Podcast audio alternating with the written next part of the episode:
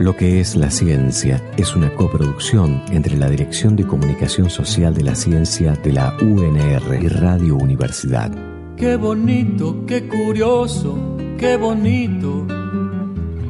Que haya formas, mil estrellas, que haya un sol. Qué bonito, qué curioso, qué bonito. Que haya idiomas, mil maneras de decir amor Qué curioso que haya guerras, que haya treguas, que haya paz. Qué bonito que es el ritmo del val. Con la participación de Juan Ignacio Iser, Javier Acuña, Elena Gasparri, Arlen Buchara, Martín Parodi y la colaboración de Aldo Brico, Mariano Bala y Mario Gluck. Operación técnica Federico Pasos, locución Guillermo Peñalves. Qué bonito que es el viento en tu pelo Qué curioso que haya cinco dedos la palabra amigo y que los colores sean como son. Qué bonita es la verdad en tu boca. Qué curioso que haya un principio y un final. Qué bonita que la luz a la mañana.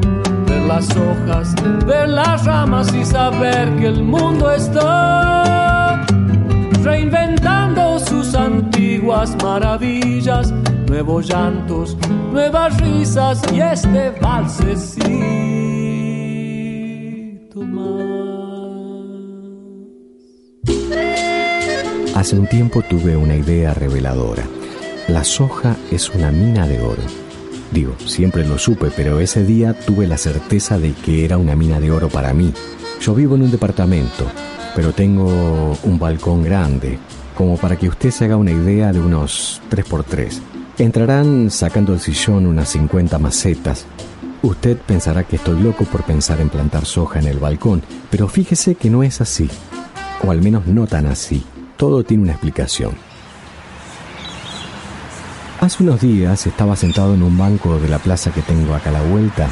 Yo simplemente estaba ahí, sin hacer nada cuando la soja apareció ante mi vista, casi escondida debajo del banco de enfrente. Una plantita bien verde, bien viva. Ahí pensé, qué desperdicio toda esta tierra del parque sin sembrar. Y si le sumamos todas las áreas verdes, los canteros en las veredas, los balcones, los patiecitos y otros huecos de la ciudad, podemos sacar varios miles de toneladas de soja al año, ¿eh? Era apenas un aproximado, no lo había estudiado mucho. Pero igual escribí el proyecto y lo presenté. Algunos me trataron de loco, otros despotricaron contra mí, pero finalmente lo logré. Con la idea patentada me fui a recorrer otras ciudades y enseguida cientos de urbes se volcaron al yuyito. Los del campo comenzaron a ver que las ciudades con menos inversión sacaban más ganancias, así que tuvieron que intensificar el cultivo de soja y correr aún más las fronteras agrícolas. De golpe todo el país era soja. Unos cuantos me acusaron de estar causando un desastre ecológico, pero como el negocio era redondo, lo dejamos correr. Ahora, a la distancia, pienso que tal vez me tomé muy en serio eso de la patria sojera.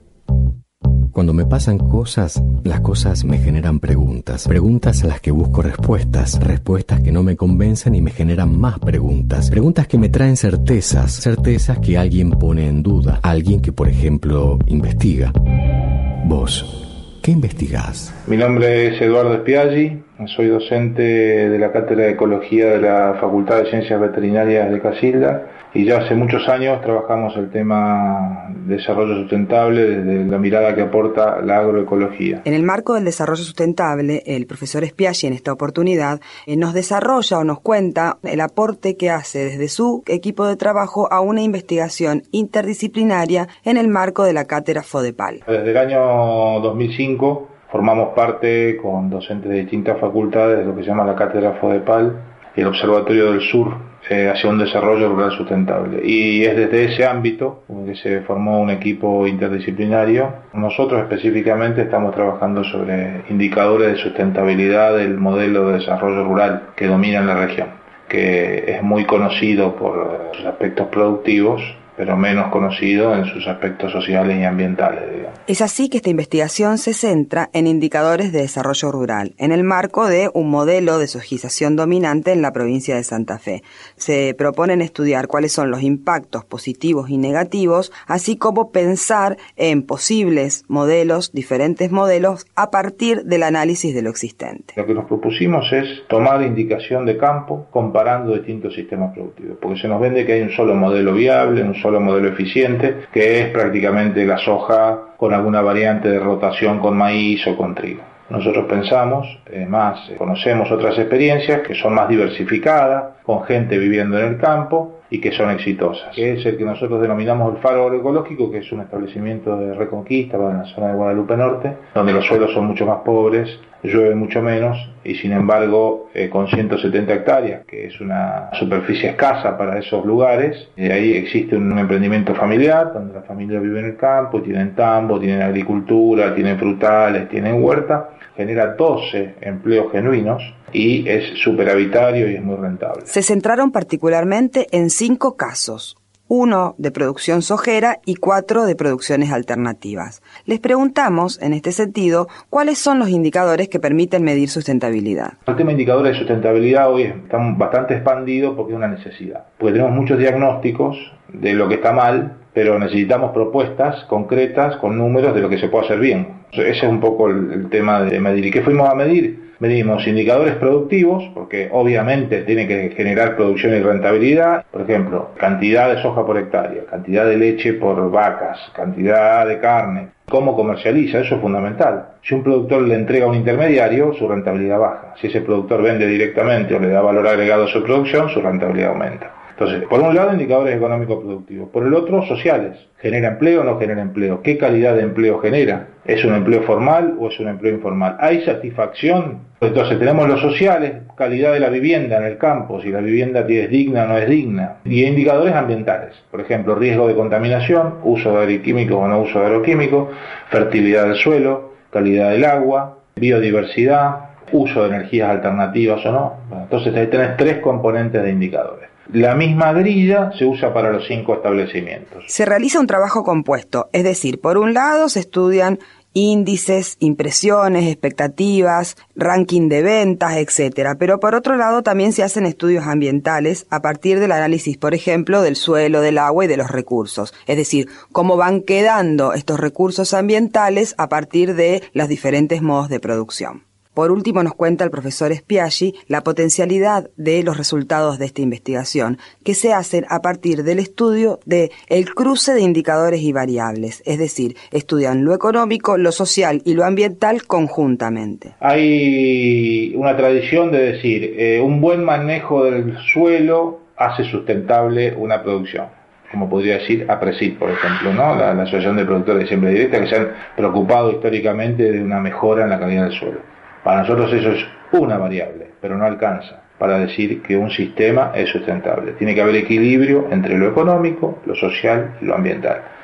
Nosotros vimos que en el caso del establecimiento de Reconquista, esas tres variables se dan ampliamente, y la de Casilda, que ahora estamos siguiendo más en detalle, que nos parece muy, muy interesante porque es una superficie de 10 hectáreas, donde el productor vive con su familia en el campo, tiene una rentabilidad para vivir dignamente con 10 hectáreas. Claro, no hace soja, hace frutales y verduras integrados.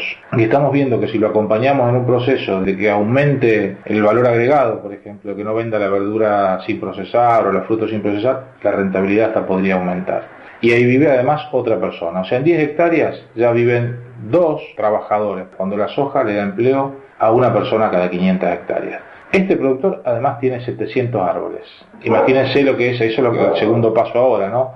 Evaluar eso en lo que es mitigación de cambio climático, por ejemplo. Si hubiera miles de establecimientos como ese en Santa Fe y en el país, y además el aumento de hábitat para aves, que además esas aves después controlan a las plagas. Estas experiencias con granjas diferenciadas son estudiadas justamente para demostrar que el desarrollo sustentable es posible y rentable al mismo tiempo. Si bien este trabajo fue desarrollado entre el 2009 y el 2011, siguen trabajando desde la profundización del estudio en Casilda, en un caso particular que es donde está radicada la Facultad de Veterinaria y justamente ellos quieren desde allí demostrar la potencialidad de las granjas diferenciadas. Por otro lado, cabe destacar que el grupo de investigación al que consultamos y le da mucha importancia a las transformaciones que se han ido produciendo a partir de los movimientos sociales que promueven el desarrollo sustentable.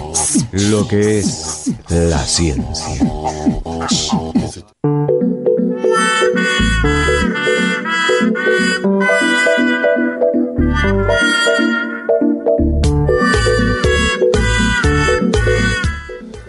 Comenzamos entonces la segunda hora de lo que es la ciencia, esta es nuestra cuarta temporada. En este momento estamos con Sergio Arelovich, que es docente de la Cátedra de Economía Política de, en la Facultad de Derecho y de Teoría Económica en la carrera de Historia de la Facultad de Humanidades y también es colaborador del Taller Ecologista de Rosario. También estamos con Elena Gasparri y de lo que venimos hablando es de la economía y de la ecología. Si se contraponen, si se llevan de la mano, si podemos pensar en una economía que no sea un ataque eh, constante. Recién escuchábamos el que investigas, eh, en el que estaba Elena.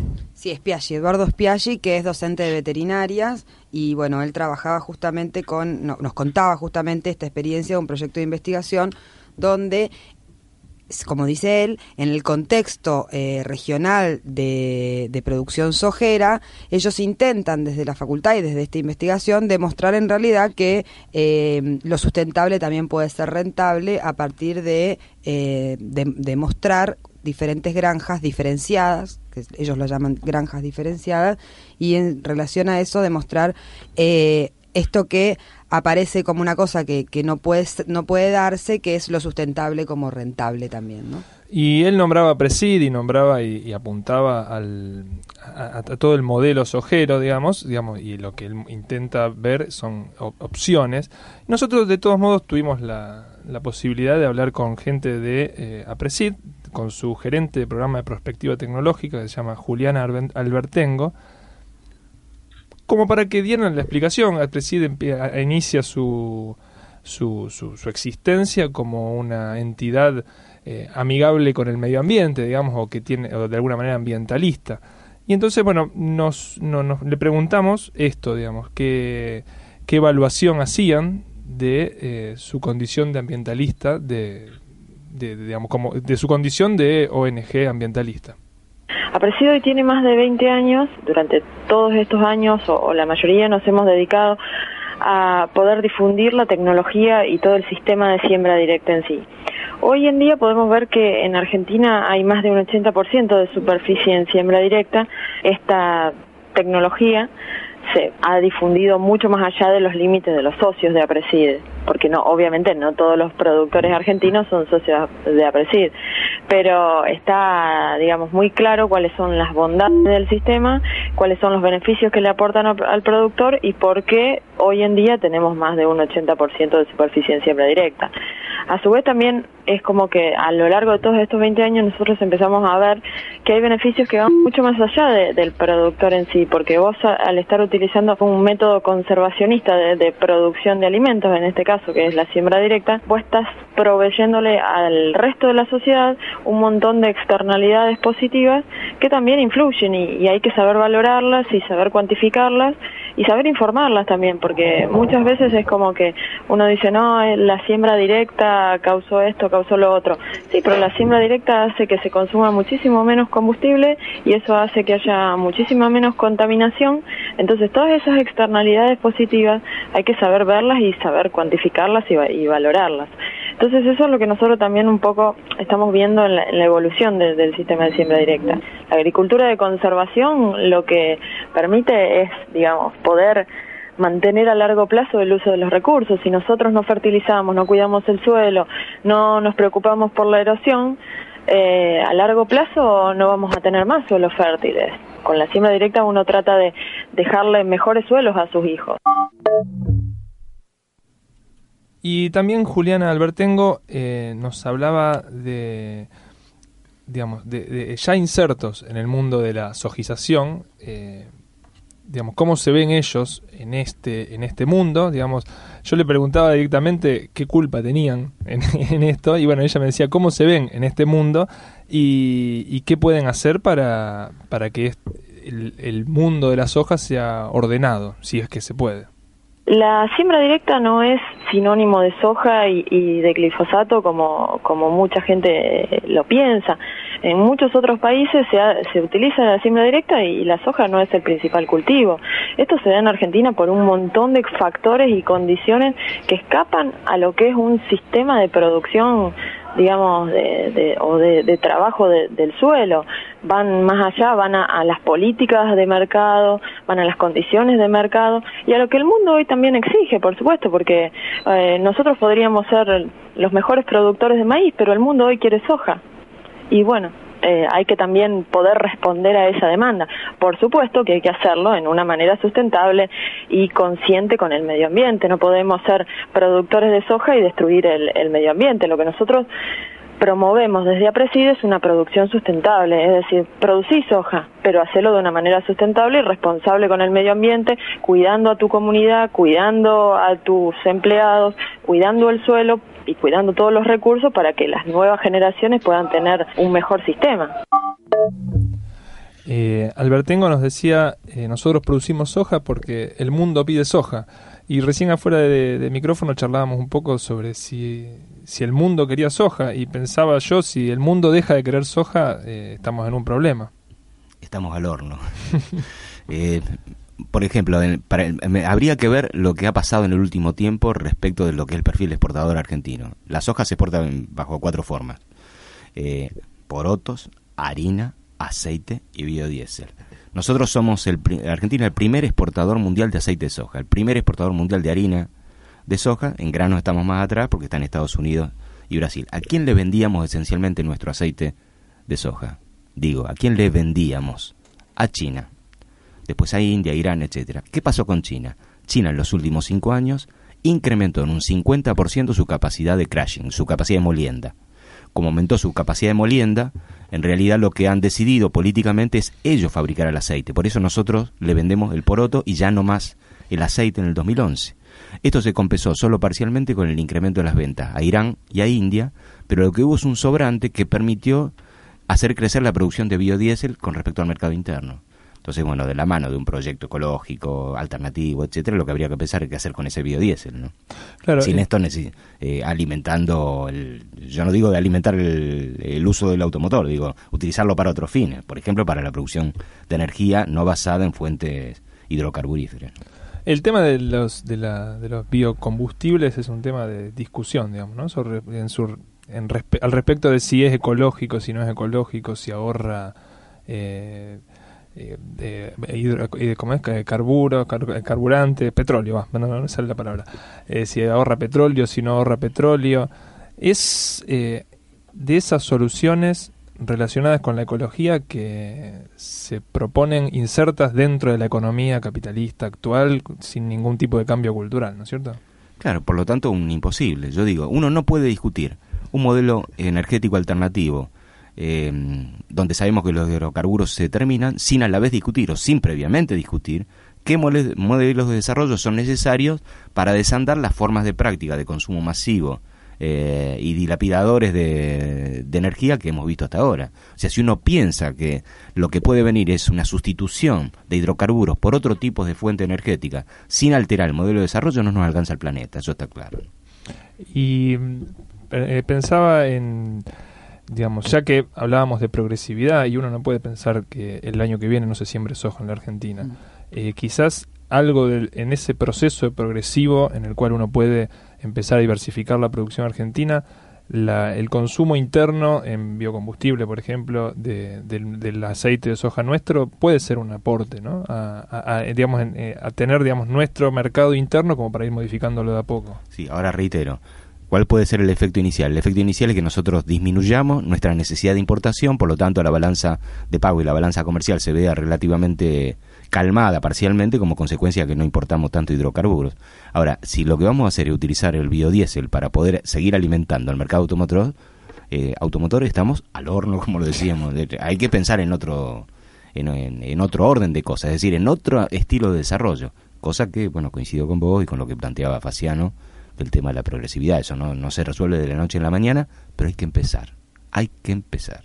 Y no lo hemos hecho. ¿Elena? Sí, yo solamente quería eh, dejar la idea de cómo la, la falta de, profundidad en la discusión de los del biodiesel eh, y bueno las energías renovables eh, que recién marcaba bien Sergio, hace muchas veces pensar, y uno si, si, si analiza el tratamiento mediático o periodístico de, de, la temática, ve cómo pasan de eh, salvadores a forajidos, depende de cuál sea el, el, lugar, digo, son los que nos van a salvar de, de, y nos van a dar la posibilidad de seguir produciendo en un escenario, pero al mismo tiempo son los que nos matan de hambre en otro, digo, a Latinoamérica con la, la ausencia y la imposibilidad de utilizar esa, esa, esa materia prima para alimentación. Yo creo que tiene que ver con esto que, decía Sergio, este tratamiento que está en base a una discusión que no deja de ser superficial, ¿no? Y que no nos pone a pensar en realmente, bueno, cuál es la transformación en el sistema de producción que debe darse a partir de la incorporación de,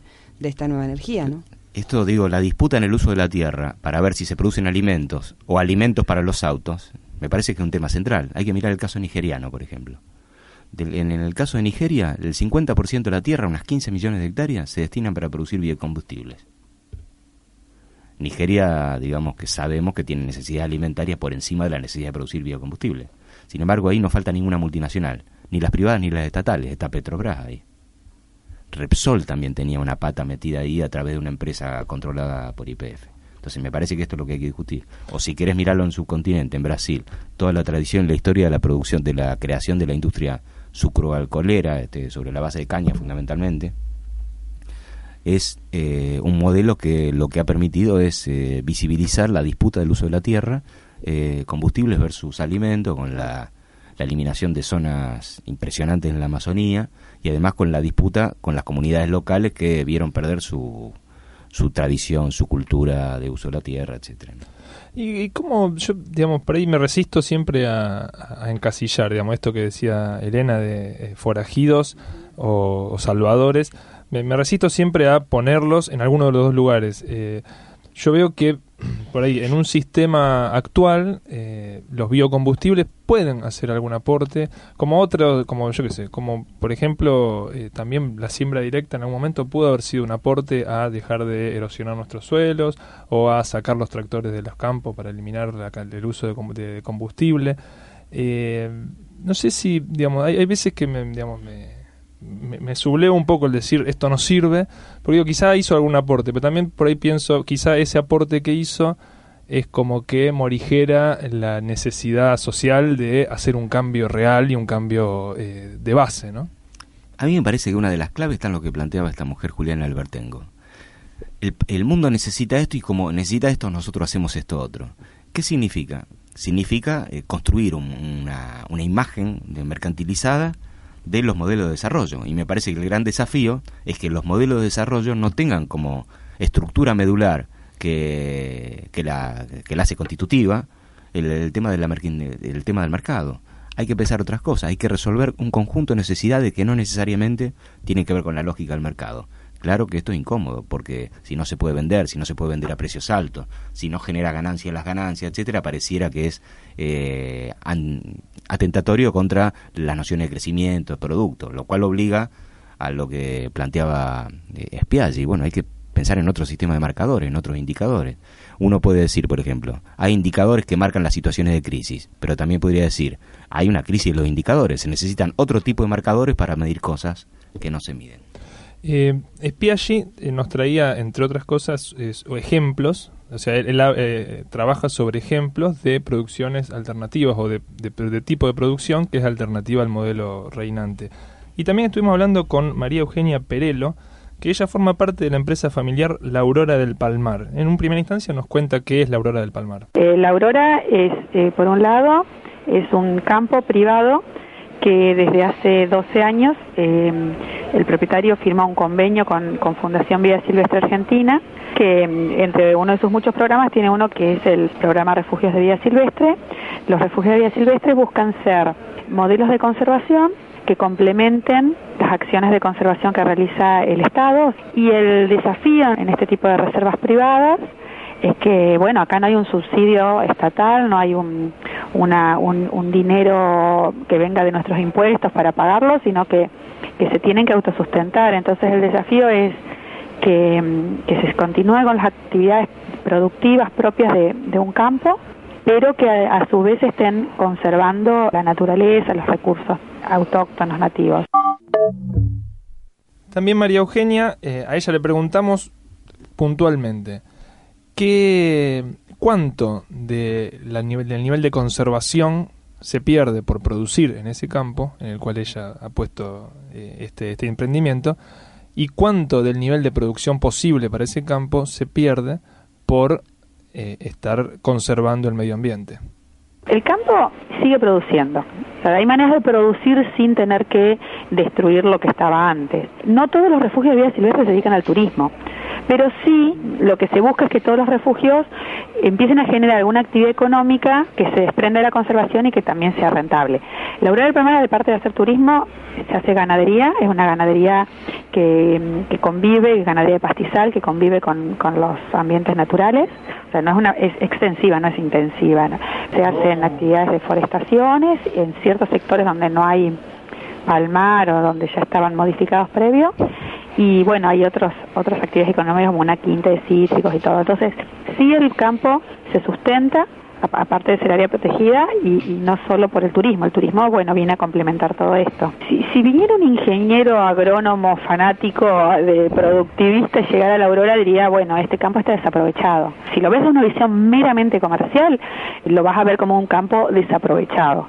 Eh, obviamente, si viene una persona que es absolutamente conservacionista en el sentido de, la intangibilidad de un recurso, también lo consideraría que, el campo en realidad no, está totalmente preservado prístinamente, ¿no? Entonces es como que en la aurora se resignan un poco las dos partes para buscar un punto medio que creo que es un poco la, el concepto. Nosotros lo que estamos tratando es de considerar en un en una actividad productiva que hay un costo ambiental y a la larga o a la corta ese costo se, empieza a reflejar. Quizás hoy en día la ganancia del campo es menor eh, porque no lo estamos aprovechando al 100%, pero la realidad es que lo estamos preservando para seguirlo aprovechando durante muchos años y lo seguiremos teniendo. No se le genera una presión tal que quizás hoy sería rentable y dentro de 10 años no.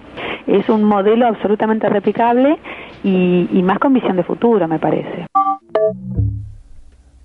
Producir eh, amigado con la naturaleza, vivir en comunión con la naturaleza, es un poco también lo que nos propone el hombre de la naturaleza, del cual nos habla Jack London. Naturalmente estaba loco. Solamente a un loco se le podía ocurrir huir de su lecho de muerte. Pero en el bosque, Darling encontró lo que buscaba. Paz. Nadie lo acosaba con desayunos ni con chuletas de cerdo, ningún médico perturbaba sus agotados nervios tomándole el pulso y nadie atormentaba su exhausto estómago con pastillas y polvo. Empezó a tranquilizarse. Le gustaba tomar el sol y sentir su calor. Tenía la sensación de que la radiación solar era un elixir de salud. Luego le pareció que lo que le pasaba era que su agotado y destrozado cuerpo estaba pidiendo sol a gritos. Se quitó toda la ropa y se dedicó a tomar baños de sol. Se encontró mejor. Le había ido bien. El primer alivio tras duros meses de sufrimiento. A medida que fue mejorando, empezó también a reflexionar acerca de lo sucedido. A su alrededor revoloteaban los pájaros y las ardillas emitían todo tipo de curiosos sonidos mientras jugaban y se perseguían. Él sentía envidia por su salud y su felicidad, su alegría, su vida sin preocupaciones. Era inevitable que acabase comparando la vida de los animales con la suya propia, e igual de inevitable fue que se preguntase por qué estos eran espléndidos y vigorosos, mientras que él no era más que una débil y moribunda ruina humana. La conclusión a la que llegó era la más obvia, que los animales llevaban una vida natural, mientras que él llevaba una existencia completamente artificial. Por lo tanto, si pretendía seguir con vida, tendría que regresar a la naturaleza. Solo en medio del bosque, descubrió cuál era su problema y empezó a ponerle solución. Se quitó la ropa y empezó a saltar y a brincar, a correr por los senderos y a trepar a los árboles, es decir, a realizar mucho ejercicio físico y siempre tomando sol. Imitaba a los animales, se construyó un nido a base de hojas secas y hierbas en las que dormir por la noche y se cubría con trozos de corteza para protegerse de las lluvias de principios de otoño. Una vez, mientras subía y bajaba los brazos a los lados, me dijo, esto es un magnífico ejercicio. Lo aprendí fijándome en los gallos cuando cacarean. Otra ocasión me di cuenta de que bebía la leche de coco sorbiéndola de forma muy sonora. Me explicó que había observado que las vacas bebían de esa manera y había llegado a la conclusión de que debía ser bueno hacerlo así. Lo probó y le pareció bien, y desde entonces solamente bebe de esa forma. Se dio cuenta de que las ardillas vivían a base de nueces y otros frutos. Empezó a seguir una dieta de fruta y nueces acompañada con algo de pan y empezó a ganar peso y a sentirse más fuerte. Continuó su vida primitiva durante tres meses, pero luego las fuertes lluvias de Oregon le hicieron regresar a los lugares donde vive la gente. Tres meses no son tiempo suficiente como para que un hombre de 40 kilos y superviviente de dos neumonías pueda adquirir la resistencia necesaria para vivir el duro invierno de Oregon al aire libre. Fragmento de El crucero de Snark de Jack London.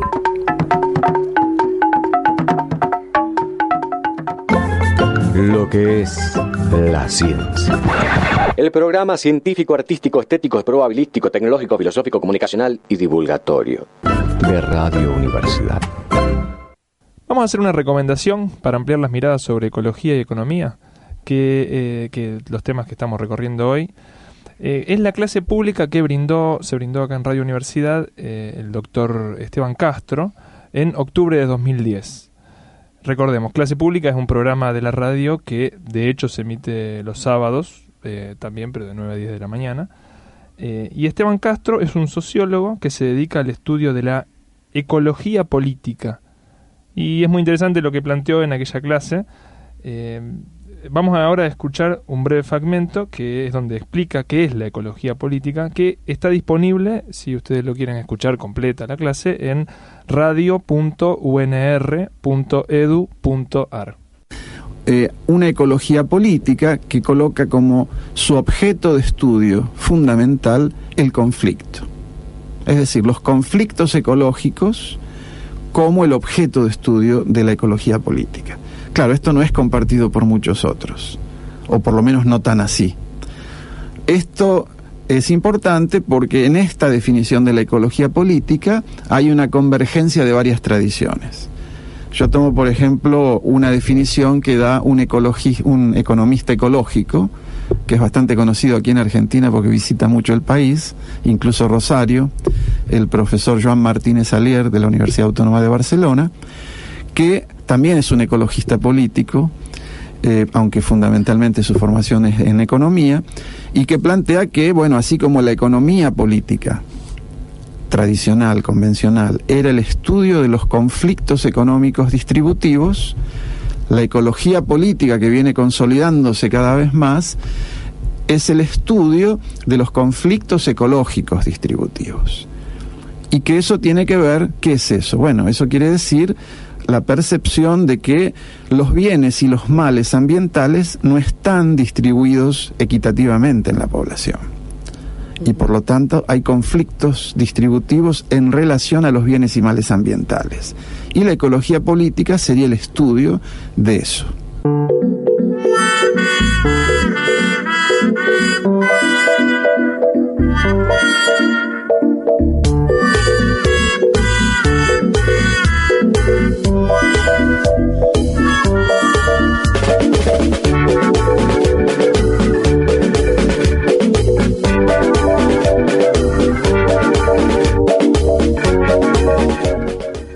Bueno, seguimos charlando y antes de despedirnos vamos a, ahondar un poco en el concepto este de ecología política con Sergio Arelovich.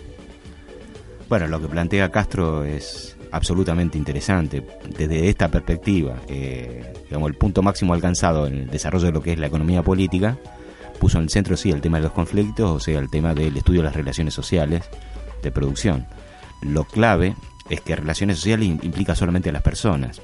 Y lo claro es que el, actual tipo de situación planteada a nivel civilizatorio excede a la relación de las personas. Eh, no se queda solo en la necesidad de la relación de las personas, por eso me parece interesante la noción de conflicto que se extiende a la relación de aquello que forma parte de la naturaleza y que no se circunscribe solamente a las, a las sociedades. Y me parece que, bueno, el gran desafío es para la ciencia es intentar saltar las fronteras que actualmente tiene como, como materia relativamente independiente para empezar un proceso de producción social de conocimiento que se haga cargo de, esta, de estas novedades planetarias y estas necesidades que tenemos todos los que habitamos este lugar.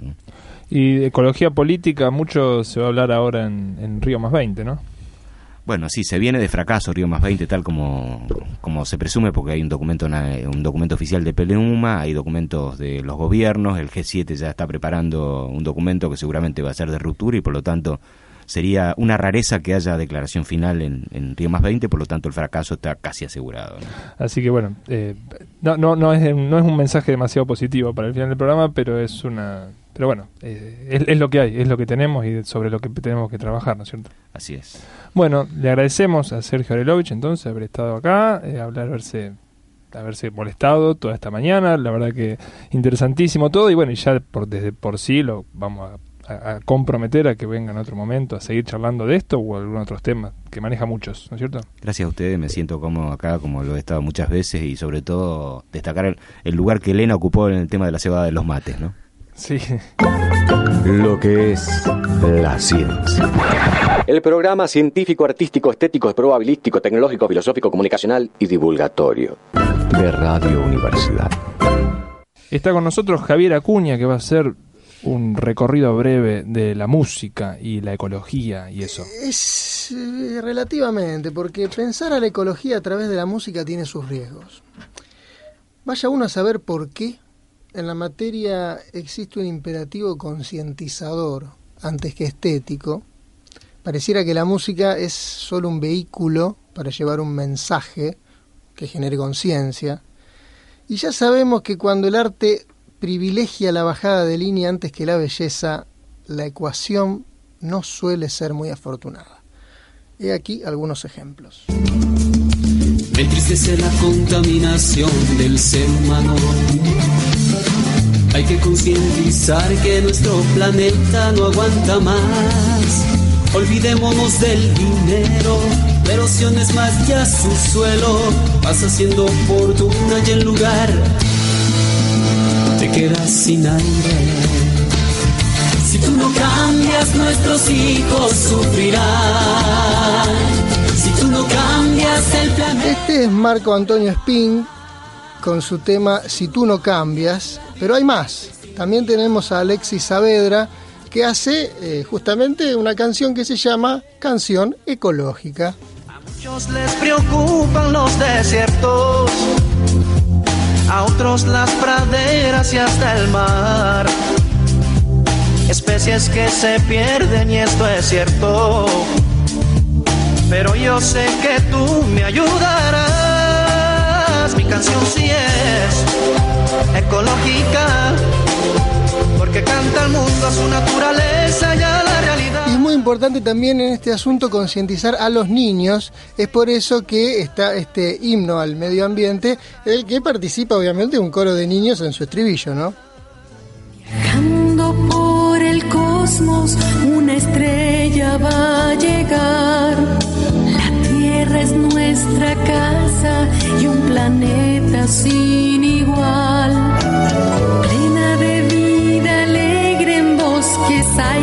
Suelo y mar. Es única y la tenemos que cuidar.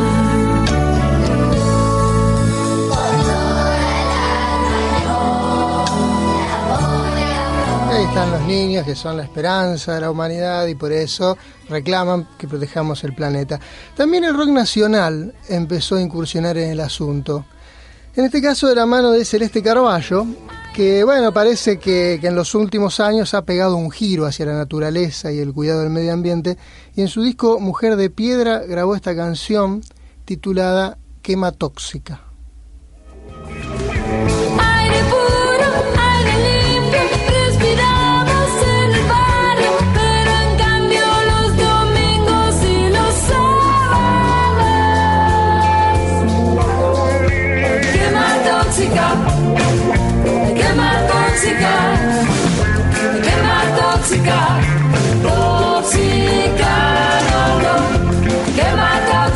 Una pequeña digresión sobre el asunto ¿no? y la quema tóxica de Celeste Carballo.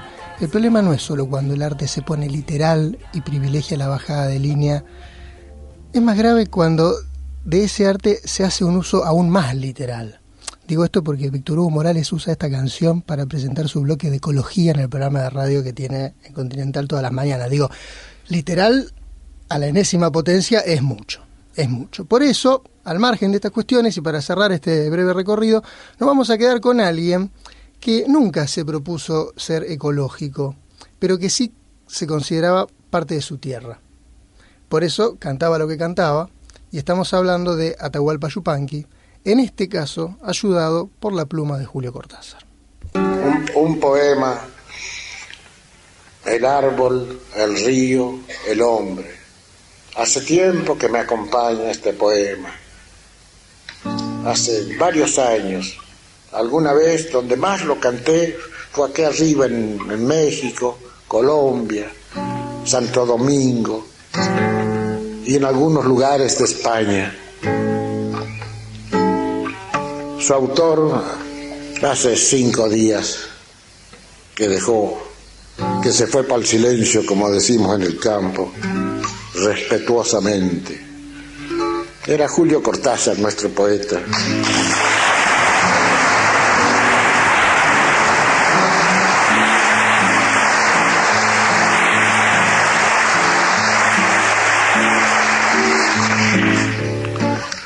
Él me lo entregó hace unos años en París y el título no me gustó nada. Y se lo dije, oye Julio, así no va, así no, no te puede. Él no me dio para esto para que lo cante, me dio para mi archivo. Pues me dijo, para tu archivo. Digo, no, pero esto, está gri- pidiendo, pidiendo decir algo. Dice, no, no, no le pongas música. Conversáselo a los amigos, son pavadas. Y así se llamaba su poema, pavadas. Le digo, no, esto no es pavada. Y alguna vez repetí esa pavada en un disco en México, pero le puse los tres elementos que él consideraba fundamentales al comienzo de cada una de sus coplas. El árbol, el río, el hombre. Me pareció, y siendo irrespetuoso con él, que tanto, con tanto cuidado lo hemos tratado y con tanto cariño, tantas veces. El árbol, el río, el hombre y él le llamaba pavadas. Claro, tenía otras cosas mucho más hondas, pero esto me gustó mucho, mucho. Ya verán. La música es una antiquísima melodía catalana que también sufrió mucho destierro porque fue prohibida hace muchos años, no sé por qué asuntos, en tiempo de los monárquicos y antimonárquicos. Estuvo prohibida como 100 años y después volvió tenaz y salvadora. Volvió esta melodía, el testamento de Amelia, antigua canción anónima catalana.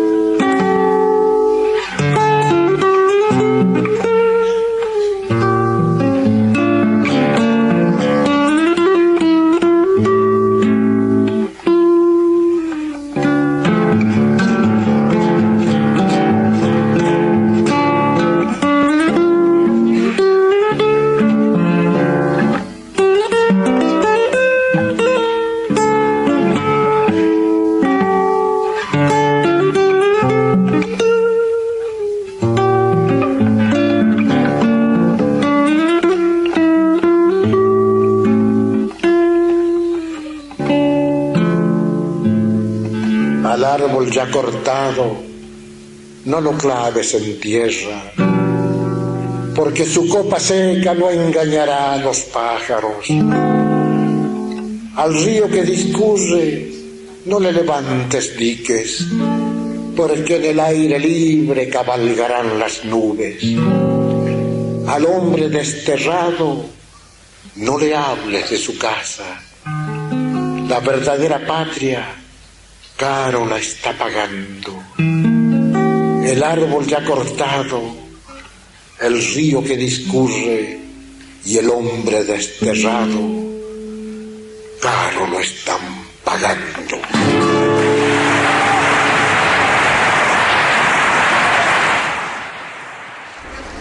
Hay ciencia garrafina de maní con chocolate.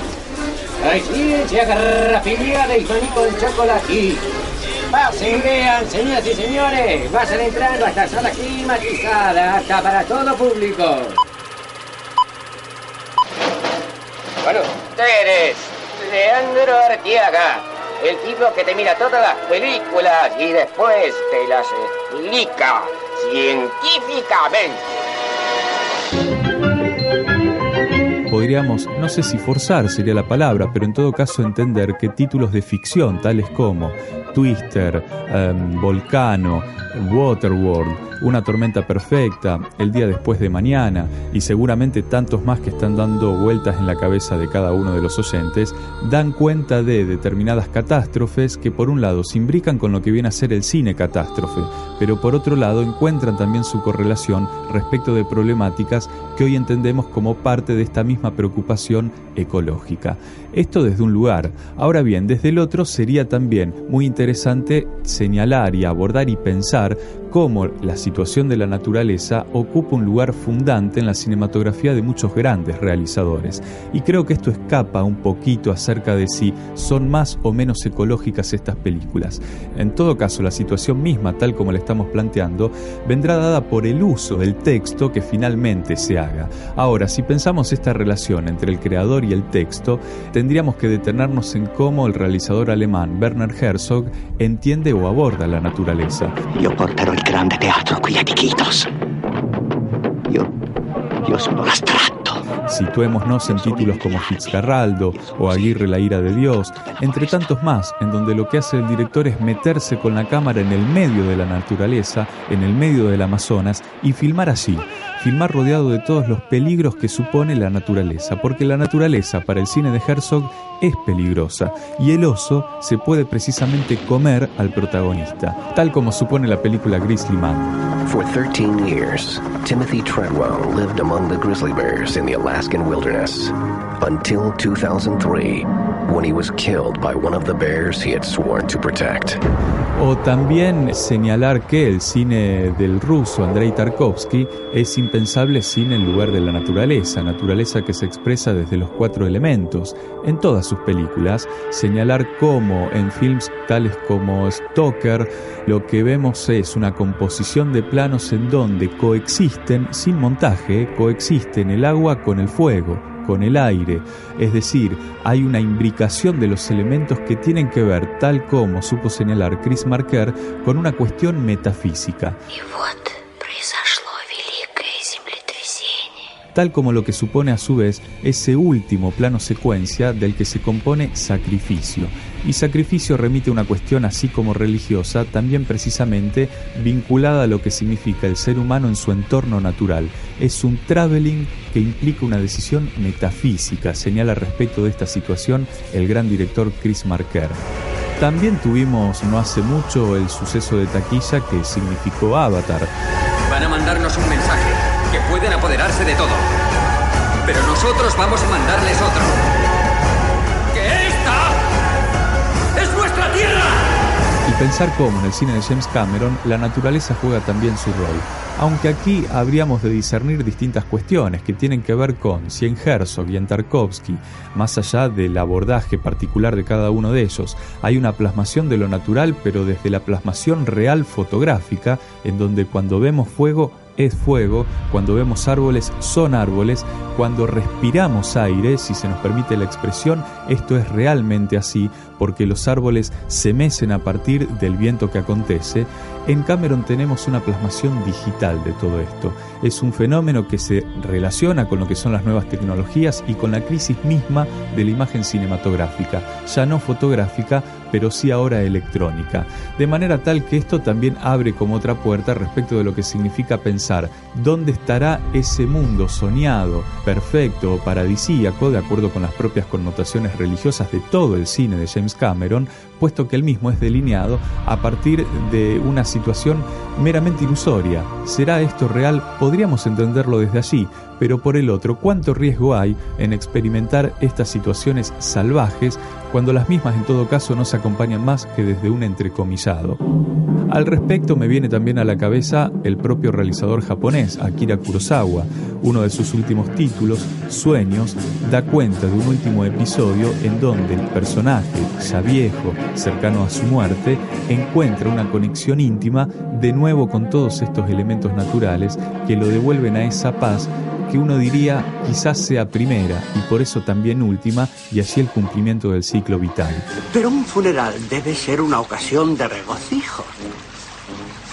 Una persona vive bien, trabaja duro y cuando muere se le felicita por el buen trabajo realizado. Ya que estamos en ámbito japonés, pensar en el cine de dibujos animados de Hayao Miyazaki, el extraordinario realizador de títulos como Los viajes de Chihiro o La princesa Mononoke, en donde sus personajes y la acción que los lleva adelante son impensables desde esa comunicación o en todo caso desde ese nexo básico y esencial que llevan adelante respecto del plano de lo natural. Existe un lugar al oeste entre las montañas donde mora el espíritu del bosque, pero es peligroso para el hombre. Quien entra allí muere. Nada es casual, Miyazaki es reverenciado por los grandes de los estudios Pixar y Pixar fue quien llevó adelante y paradójicamente desde la imagen digital una de las películas más emblemáticas acerca de lo que venimos hablando o acerca de lo que tratamos de hablar. Esta es Wall. Dentro de 700 años, la humanidad abandonará nuestro planeta y dejará la limpieza de la Tierra en manos de una máquina realmente increíble. Desde este futuro en donde el robotito este lo que hace es, bueno, seguir con su tarea programada, que es la de compactar cubos de basura y armar grandes edificios a partir de ellos. Increíblemente será este pequeño robot el que redescubra para el ser humano ciertas cuestiones que tienen que ver con lo mínimo indispensable, tales como preservar apenas, apenas la vida de una pequeña plantita. Y a partir de allí, tantos títulos más que de nuevo desde este forzamiento que señalábamos al inicio, podríamos estar citando. Si no La Costa de los Mosquitos de Peter Baer, eh, también La Misión de Roland Joffe o la misma La Playa de Danny Boyle. Mantened una mentalidad abierta y vivid a fondo la experiencia, aunque os haga daño. Pero en verdad aquí el abanico se abre para que cada uno entienda la película también desde este uso particular, de nuevo citemos a Humberto Eco, que cada lector, que cada espectador pueda llevar adelante. Eso sí, no me vengan con la película B-Movie, esta de las abejitas, que sí, no, porque lo devolvió a Jerry Seinfeld, al guion, sí, está todo bien. Pero la mirada que tiene es por lo menos para nada ecológica, sino en todo caso sistémica. Ojo, eh, no se vayan a apartar del camino trazado tal como le pasa a esta abejita, porque si no todo sale mal. Dejémonos de embromar. Me voy fuera. ¿Fuera? ¿A dónde? Fuera de la colmena. Lo que es la ciencia.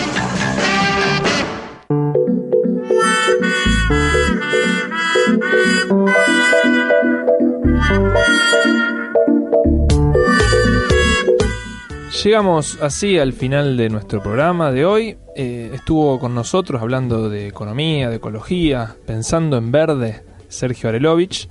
Estuvimos también escuchando a Neldo Candelero, a Luis Faciano, a Juliana Albertengo, a María Eugenia Perello. Eh, hasta acá llegamos, hasta acá casi llegamos porque nos vamos a despedir escuchando el último fragmento de Jack London en el que nos habla de este personaje que él da en llamar el hombre de la naturaleza. Chao, hasta la semana que viene. Había conseguido mucho, pero tenía que regresar. Y el único sitio al que podía ir era a casa de su padre, y allí, viviendo en un ambiente cerrado y con sus pulmones clamando por el aire de los espacios abiertos, enfermó y sufrió una tercera neumonía. Se puso incluso más débil que antes, y en ese bamboleante envoltorio de carne su cerebro acabó por colapsarse. Se encontraba encerrado en un cuerpo que estaba demasiado débil como para hacer el esfuerzo de hablar, demasiado cansado como para prestar atención a lo que dijesen los demás. El único acto que podía realizar voluntariamente consistía en ponerse los dedos en los oídos para no oír lo que decían los demás.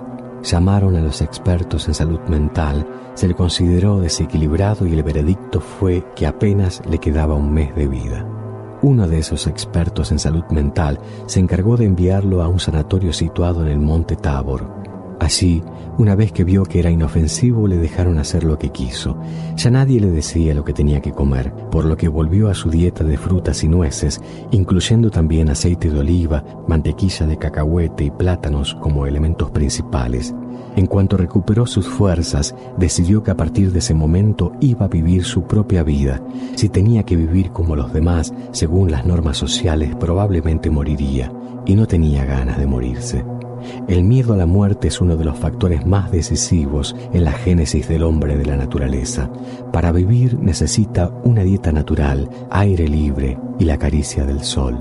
Pero el invierno de Oregon no invita mucho a regresar a la naturaleza, por lo que Darling se fue en busca de un clima apropiado.